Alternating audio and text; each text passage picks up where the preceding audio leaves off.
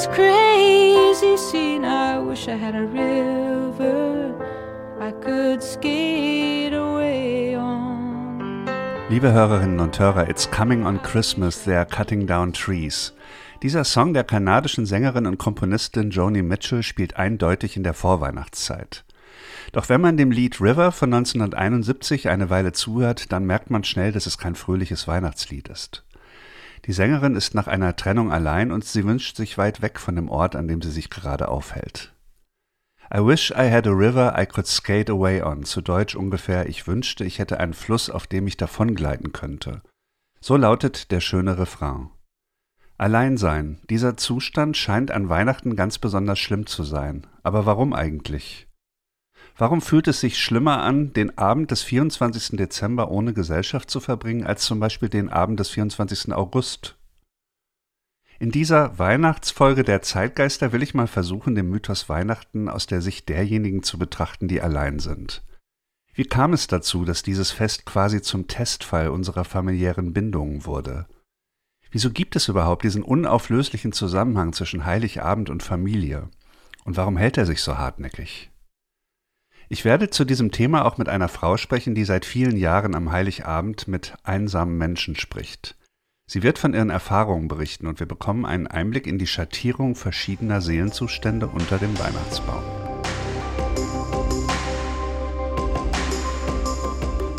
Zeitgeister, der Podcast für Musik, Kulturgeschichte und Gegenwart.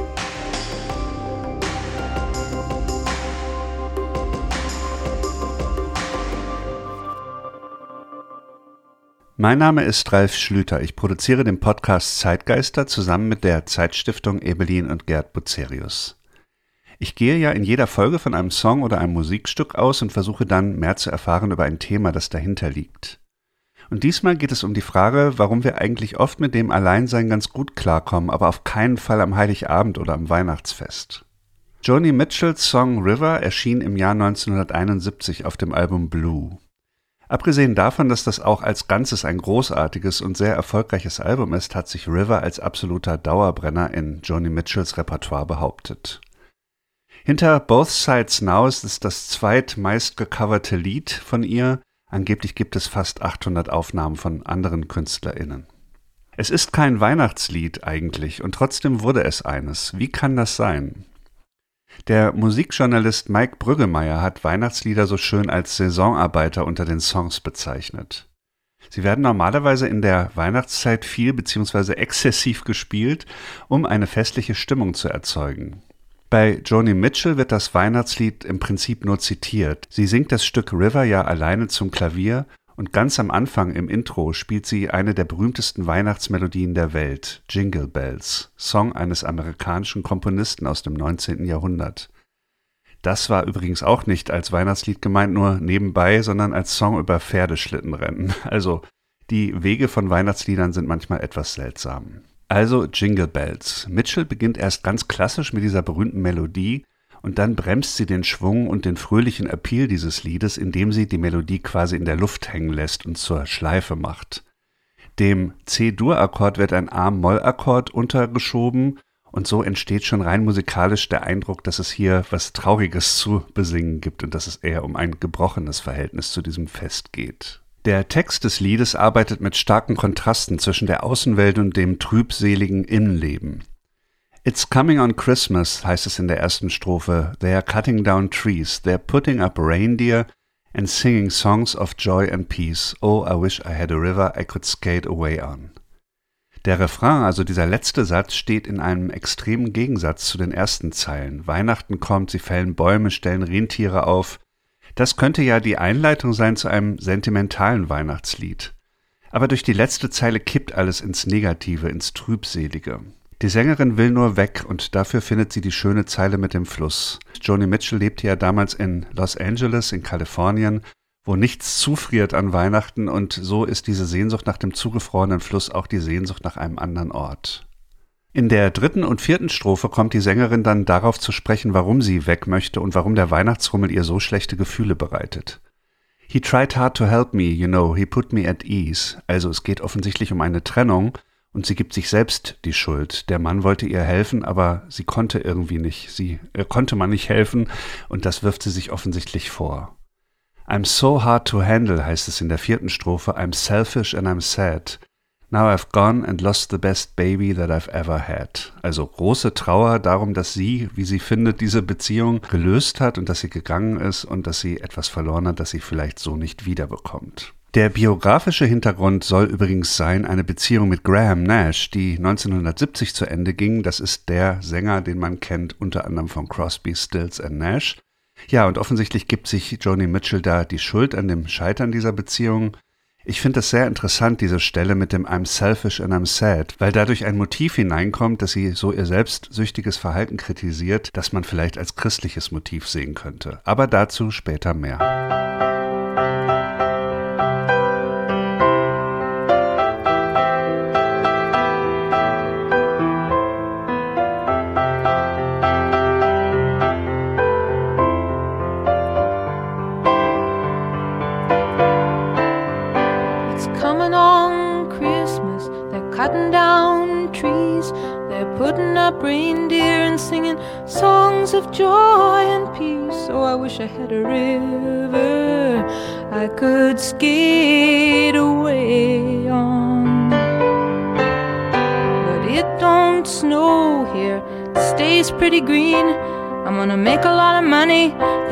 Quit this crazy scene. I wish I had a river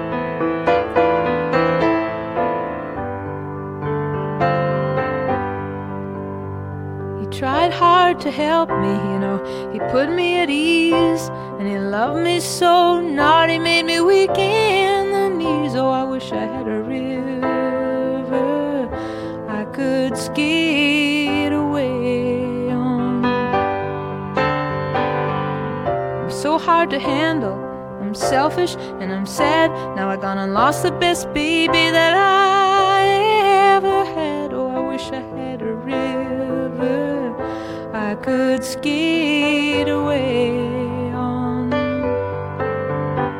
I wish I had a river so long I would teach my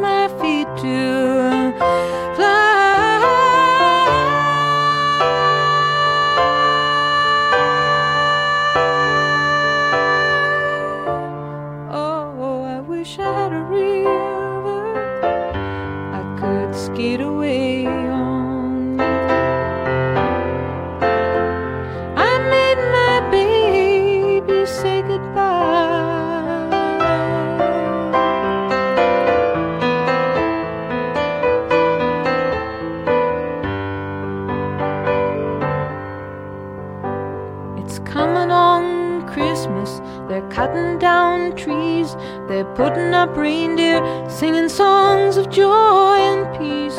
I wish I had a river I could skate away.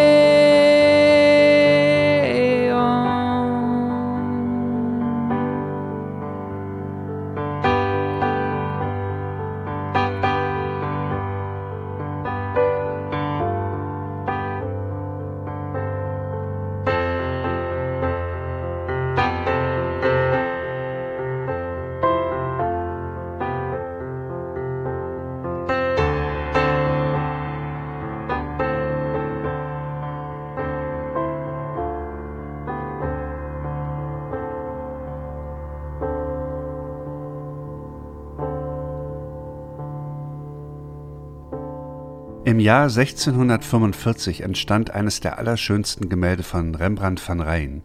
Jedenfalls ist es das für mich. Das Bild heißt Der Traum Josefs und es zeigt den berühmten Stall von Bethlehem.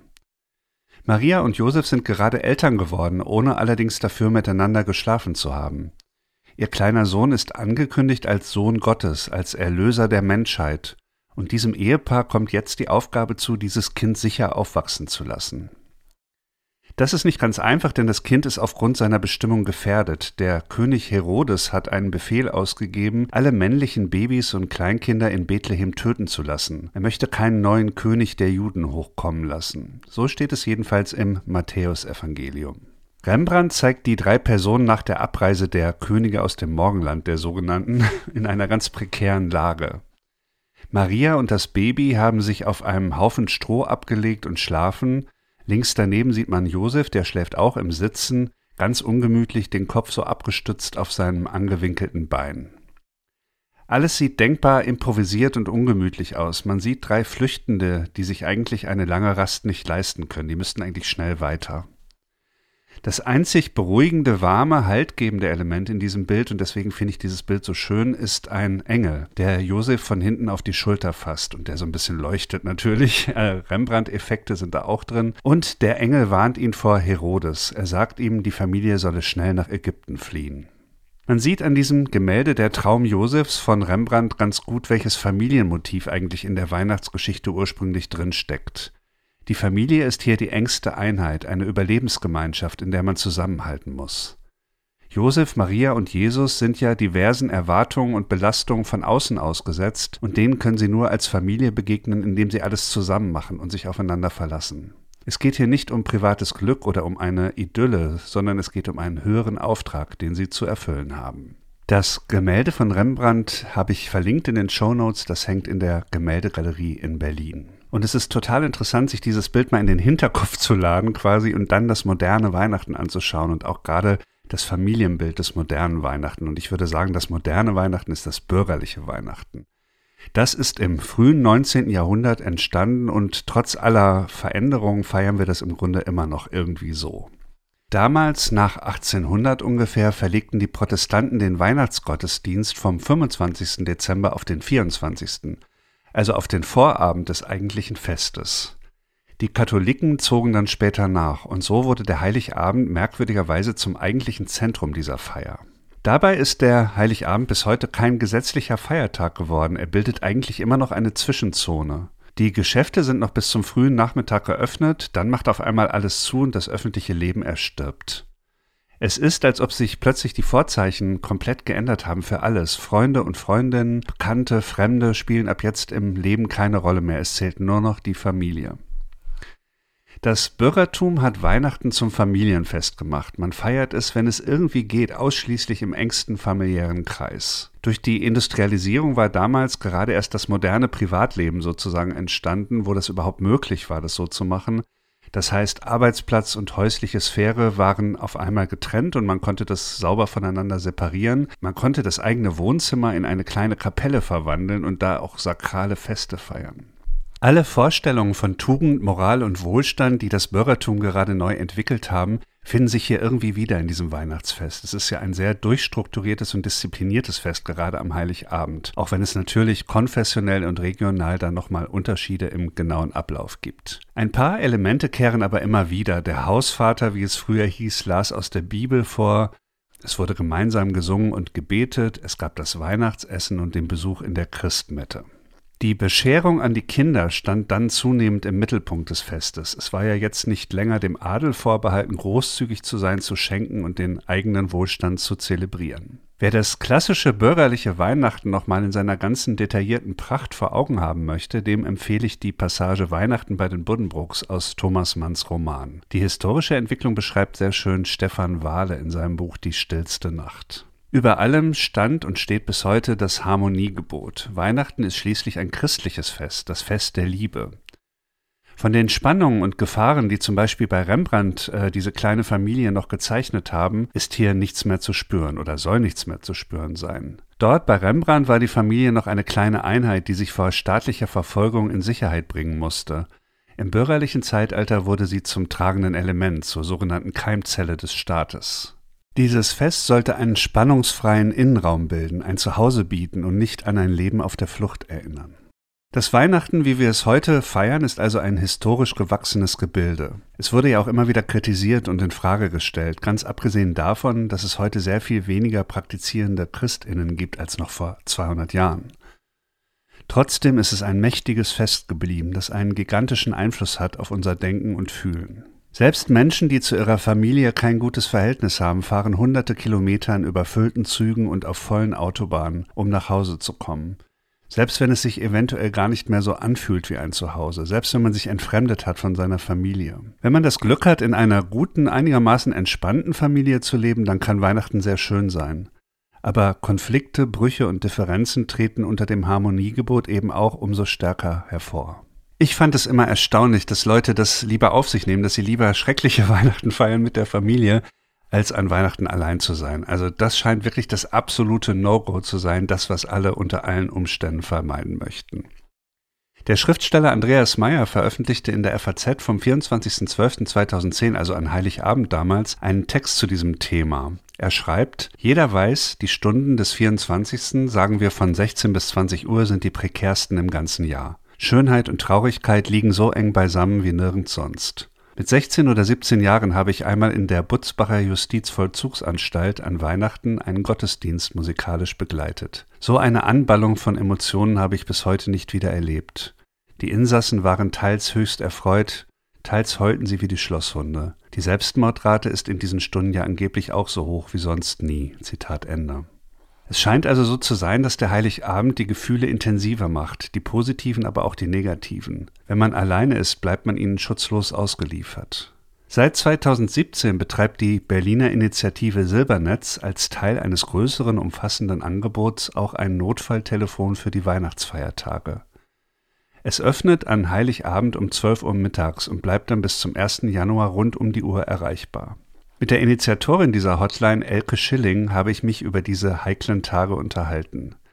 Es geht hier bei dieser Hotline speziell um ältere Menschen. Silbernetz ist ein Angebot für Leute ab 60. Aber man kann daran auch viel erkennen über dieses Problem schlechthin, Weihnachten alleine. Zu Beginn unseres Gesprächs erinnert sich Elke Schilling an das erste Feiertagstelefon im Jahr 2017. Wir haben damals äh, im, im, Dezember, also vom 24. Dezember 12 Uhr mittags bis zum 1.1. 12 Uhr mittags mit 16 Ehrenamtlichen rund um die Uhr am Telefon gesessen und hatten quasi drei Wochen Zeit, das öffentlichkeitsmäßig vorzubereiten, was dann so gut gelungen ist, dass wir in diesen ersten acht Tagen unseres ersten Feiertagstelefons nur für Berlin gut 300 Anrufe hatten. Das heißt, okay, das war im Jahr 2017 war der erste Lauf, ne? Also ja. diese, diese Tage zwischen dem Heiligabend, also mittags am Heiligabend und dem 1. Januar. Wieso haben Sie gerade diese Zeit ausgewählt? Es ist die Zeit, in der Einsamkeit am schlimmsten drückt. Sie drückt immer, wenn man einsam ist, aber in dieser Zeit, die emotional so überfrachtet ist, mit dem Grundgedanken von Familie, von heiter und entspannt beisammen sein, von einander beschenken, von in Harmonie miteinander sein. Das alles fehlt, wenn man einsam ist. Und in dieser äußeren Stimmung von, in allen Berichten schwebt das mit, dass wir eben in Gesellschaft sind, mit unseren Lieben zusammen sind und wir sind es eben nicht, wenn wir einsam sind. Das macht es also einen doppelten Druck und das hat aber auch auf der anderen Seite diese, diese, diesen Druck, dass es eben wahrgenommen wird, auch in der Öffentlichkeit. Das heißt, ein Feiertagstelefon wird sehr viel stärker wahrgenommen und gespiegelt von öffentlichen Medien, als das ein Dauerangebot von einfach mal reden für ältere Menschen mit Einsamkeitsgefühlen ist. Und das war der Grund, weswegen dann, wir dann auch wirklich Jahr für Jahr, also jetzt zum fünften Mal, unser Feiertagstelefon anbieten. Sie waren damals auch am Telefon in diesem ersten Lauf 2017. Äh, genau. Können Sie sich noch erinnern, was da so alles kam? Also welche Menschen haben da angerufen? Also was für Menschen, mit was für Problemen, mit was für Gedanken? Zwei Gespräche haben mich besonders beeindruckt. Ich war tatsächlich auch von Anfang an in der ersten Stunde mit dabei und habe auch den ersten Anruf entnehmen können, wo eine alte Dame mir ganz begeistert sagte, es war eine halbe Minute nach zwölf. Wissen Sie was, ich sitze jetzt hier seit einer halben Stunde und habe gewartet, dass es zwölf ist, damit ich bei Ihnen anrufen kann. Und das ist eine wunderbare Idee und vielen Dank, dass ihr das macht. Das war das erste Gespräch. Und zwischendurch hatten wir nachts einen alten Herrn am Telefon. Das war so gegen halb zwölf oder halb eins, ich weiß es nicht mehr ganz genau, der sagte, wissen Sie was, ich bin jetzt mitten in der Nacht drei Kilometer gelaufen bis zur nächsten öffentlichen, Fernseh äh, öffentlichen Telefonzelle, weil ich habe nur Mobiltelefon. Und ihr habt ja mobil nicht freigeschaltet, sondern nur Berliner Vorwahl. Also musste ich jetzt hier nachts wandern, damit ich mit euch reden kann. Und danach folgte dann auch eine sehr berührende Geschichte vom Alleinsein eines alten Mannes. Das waren für mich die beiden spannenden Geschichten. Das führte, dieses letzte Gespräch führte dazu, dass wir dann unmittelbar danach auch mobil freigeschaltet haben, was dann dazu führte, dass wir, obwohl wir von Anfang an, also für die ersten zwei Jahre nur ein Berliner Angebot waren, dennoch von Anfang an aus der ganzen Bundesrepublik Deutschland Anrufe gekriegt haben von älteren Menschen, die nur mobil hatten. Und ansonsten waren die Themen, die, die, die uns seitdem immer bewegen. Das ist einfach, was macht Alleinsein, Einsamkeit mit alten Menschen? Wie schrecklich ist das, wenn ich mich als alter Mensch mit meinen Kindern nicht verstehe und der Kontakt abgebrochen ist, ich auch niemals eine Chance habe, mit meinen Enkelkindern in Kontakt zu kommen? Wo beginnen denn die älteren Menschen für Sie? In welchem Alter? Naja, wir sind Berliner. Und Berlin hat ein Seniorenmitwirkungsgesetz, das ältere Menschen ab 60 definiert. Ab 60, okay. Ab 60. Okay. Und das ist, denke ich, auch eine gute Grenze, weil in diesen Zeiten des ähm, sehr fragilen Arbeitsmarktes sind viele schon mit weniger als 60 in Vorruhe geschickt. Und diese Grenze aus dem Erwerbsleben in ein irgendwie geschaffenes Rentnerleben überzuwechseln, das ist eine, eine absolute Zäsur für viele Menschen. Mhm. Weil solange ich erwerbstätig bin, habe ich meine Existenz, habe ich meine Kontakte durch diese Arbeit, habe ich aber auch meine Selbst, mein Selbstwert den ich aus dem Arbeitsleben schöpfe. Kommen wir nochmal zu Weihnachten. Gibt es denn in Ihrer Wahrnehmung da nochmal Unterschiede? Also der Heiligabend zum Beispiel, der ja eben dieser Abend der Bescherung ist und des Zusammenkommens, der ja im bürgerlichen Weihnachtsfest im Mittelpunkt steht. Ist das ein besonders heikler äh, Teil dieser ja. ganzen äh, ja. Festzeit? Ja. Also gerade die mit, mit den abgerissenen Familienkontakten die sind in dieser Nacht wirklich vom 24. so von diesen Glockenläuten der Gottesdienste bis hin bis Mitternacht besonders betroffen und beklagen schmerzlich diese Verluste, die sie haben und sind zum Teil auch voller Zorn darüber, dass es nicht möglich ist, Kontakte wiederherzustellen. Und an den äh, beiden anderen Tagen, also dem ersten Weihnachtstag und dem zweiten, wie, wie entwickelt sich das da? Kann man da was erkennen, ob sich das anders darstellt, äh, wenn der Heiligabend vorbei ist? Eigentlich nicht. Also es geht wirklich über diese drei Tage. Abflauen tut es dann erst am, am, am Tag nach dem zweiten Feiertag. Dann ist wieder Wochengeschäft, dann sind Läden geöffnet, dann kann man wieder einkaufen und rausgehen. Dann hat man wieder ein Minimum an Kontaktmöglichkeiten in der Umwelt. Das ist an den Feiertagen nicht gegeben, egal ob die wie in diesem Jahr am Wochenende sind oder unter der Woche. Es ist einfach alles dicht. Was machen die Leute in so einer Situation? Haben Sie da Geschichten gehört? Also wie geht man damit um? Wie kann man zum Beispiel den Heiligabend gestalten, wenn man sich jetzt einsam und alleine fühlt? Abgesehen davon, die Hotline anzurufen. Aber was gibt es dann noch für Strategien? Was machen Leute? Also manche nehmen Schlaftabletten und versuchen den Tag zu verpennen. Also wir haben etliche Anrufe, die sagen so, ich habe jetzt wieder mein, ich nenne das Medikament und jetzt, jetzt rede ich noch zehn Minuten mit Ihnen, bis ich wieder so müde bin, dass ich wegtreten kann. Sehr traurig. Das, das klingt bedrohlich und es ist eine Strategie, die ich nicht gut finde, aber die, ja, es ist eine Strategie. Andere, ja, die, die versuchen halt, ähm, wenn das Wetter halbwegs ist, doch wenigstens spazieren zu gehen, möglichst in die Natur, weil dort brennen keine Kerzen und keine Weihnachtsbäume, die daran erinnern könnten, dass da was fehlt. Manche, aber das sind dann eher die jüngeren Alten, die dann auch ähm, mit Binge-Watching sich Serien angucken, drei Tage lang. Also es gibt alles. Weil alte Leute sind nicht viel anderes als junge, nur ihre Möglichkeiten sind ein bisschen eingeschränkter in mancher Hinsicht, in mancher Hinsicht größer, weil also viele unserer Anruferinnen sind eigentlich seit langer Zeit allein und haben gelernt, auf die eine oder andere Weise ihren Deal damit zu machen. Und dann kommt es nur an solchen Tagen besonders massiv hoch. Das heißt, dann kann ich rückfragen, und was machen Sie sonst, wenn Sie so allein sind wie jetzt? Und dann kommen wir dort auf Strategien. Können Sie sich auch an äh, schöne Geschichten erinnern, also wo dann vielleicht irgendwas Unerwartetes passiert ist oder wo Leute eine, eine vielleicht schönere Strategie gefunden haben, außer Schlaftabletten zu nehmen? Naja, wir haben Anrufer und manchmal sind das auch Erstanrufer, die sagen, ich möchte Ihnen jetzt gerne ein Lied vorsingen, darf ich? Ja. Oder ein Gedicht erzählen oder eine Geschichte vorlesen oder irgendwas erzählen, was Sie besonders berührt. Das sind Geschenke für uns die wir sehr gern annehmen. Reden die Leute auch über ihre Freundschaften? Spielen die Freundschaften gar keine Rolle in dieser, in dieser ganzen Thematik auch des Einsamen und Einsamkeit? Das ist dann eher Silvester, wo dann auch die Freunde mit ins Spiel kommen, die man eben auch nicht treffen kann. So. Aber Weihnachten, Herrgott, das ist Tradition in unserem, in unserem christlichen Landen. Weihnachten ist das hohe Fest der Familie. Da gibt es eigentlich nichts anderes. Also mindestens nicht in Deutschland. Wir sind da, glaube ich, sehr fixiert. In anderen Ländern ist das anders. Aber wir sind ja hier. Mal so eine hypothetische Frage. Weihnachten scheint ja ein Fest zu sein, das auch viel Leid verursacht. Wäre das vielleicht besser, man würde Weihnachten abschaffen? Ich finde, damit ein menschliches Leben Struktur kriegt, braucht es auch Rituale. Also Rituale schaffen Sicherheiten, schaffen auch Punkte, wo man innehalten und nachfragen kann, ob das, was man tut, ähm, wirklich immer und überall sinnvoll ist. Also ich finde, egal welche Feiertagsrhythmen wir haben, ob das jetzt Weihnachten ist, ob das Zuckerfest ist oder wie es auch immer heißen mag, aber ich finde, zu unserer Kultur gehören Rituale, die das Jahr auch strukturieren. Dann würde ich Sie jetzt zum Abschluss nochmal bitten, dass Sie Ihre Hotline nochmal kurz durchgeben. Also auch für unsere HörerInnen, äh, dass äh, man weiß ja nie, dass man vielleicht weiß, wie man sie erreichen kann. Sehr gern. Und ich mache es jetzt erstmal, damit es auch sich in, ins Gedächtnis einprägt, auf Sächsisch, weil unsere deutsche Sprache ist irgendwie nicht sehr, nicht sehr zahlensinnvoll.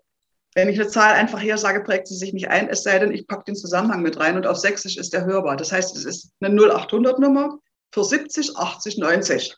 Also 0800 4 70 80 90. Elke Schilling vom Silbernetz. Jetzt noch einmal zurück zu Johnny Mitchell und ihrem Song River.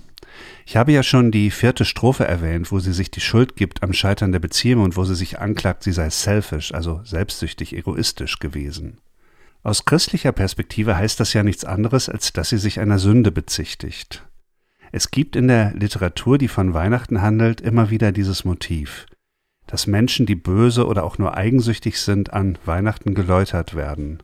Denk mal an die berühmte Erzählung A Christmas Carol von Charles Dickens, wo der kaltherzige Kapitalist Scrooge sich an Weihnachten zum Menschenfreund wandelt. Das alles lässt Joni Mitchell auf sehr elegante Art hier anklingen und insofern ist River dann doch ein richtiges Weihnachtslied. Was die Frage des Alleinseins an diesem Fest betrifft, da möchte ich zum Schluss noch eine andere Möglichkeit andeuten. Ich meine eine andere Möglichkeit, als das als Misere zu sehen. Die besteht darin, das ein bisschen zu überhöhen und anzunehmen und daraus etwas Besonderes zu machen, das auch irgendwie zu genießen. Andreas Meyer, der Schriftsteller, den ich vorhin schon mal kurz zitiert habe, tut das in seinem Text von 2010, der damals in der FAZ erschienen ist. Ich lese mal den Schluss dieses Textes vor. So lief ich durch den heiligen Abend oder saß bei mir zu Hause in der vollkommenen Stille wie in einer Gegenwelt. In der Lautlosigkeit stellte sich eine Seelenruhe ein, wie ich sie sonst unter den Menschen seit meiner frühesten Kindheit und dem gescheiterten Versuch, den Kindergarten zu besuchen, nicht kannte. Ich war allein, vollkommen allein, lief allein durch die Welt, die die Wetterau war, und war glücklich in diesem großen Schweigen. Ob sie sich hinter ihren Fenstern den Himmel oder die Hölle bereiteten, darüber dachte ich nicht nach. Es war mir völlig gleichgültig, denn Weihnachten bedeutete in diesen Stunden für mich etwas vollkommen anderes. Der liebe Gott hatte, ohne dass sie es merkten, weil sie ja aufeinander hockten, für einen Augenblick die gesamte Öffentlichkeit beseitigt und den Menschen, da er ihren Willen ganz an Weihnachten band, jeden anderen Willen genommen, wenn auch nur für wenige Stunden. Es war das große Durchatmen, das Fest des Erlösers, das Fest der eingedämmten und für kurze Zeit sicher und willenlos zu Hause verwahrten Menschheit. Soweit Andreas Meyer. Das ist der Heroismus des Einzelmenschen am Familienfest. Ich finde, das geht auch. Dass man jetzt auch an den Lockdown denken muss, wenn man das hier liest, das konnte Andreas Meyer damals nicht ahnen.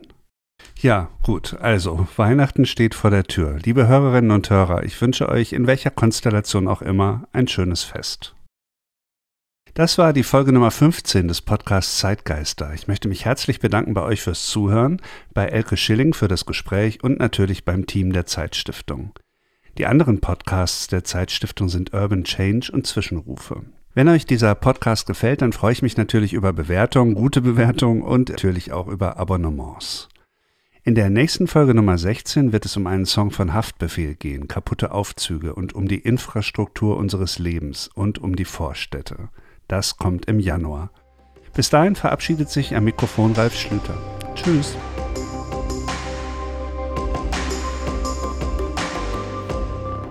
Zeitgeister, der Podcast für Musik, Kulturgeschichte und Gegenwart.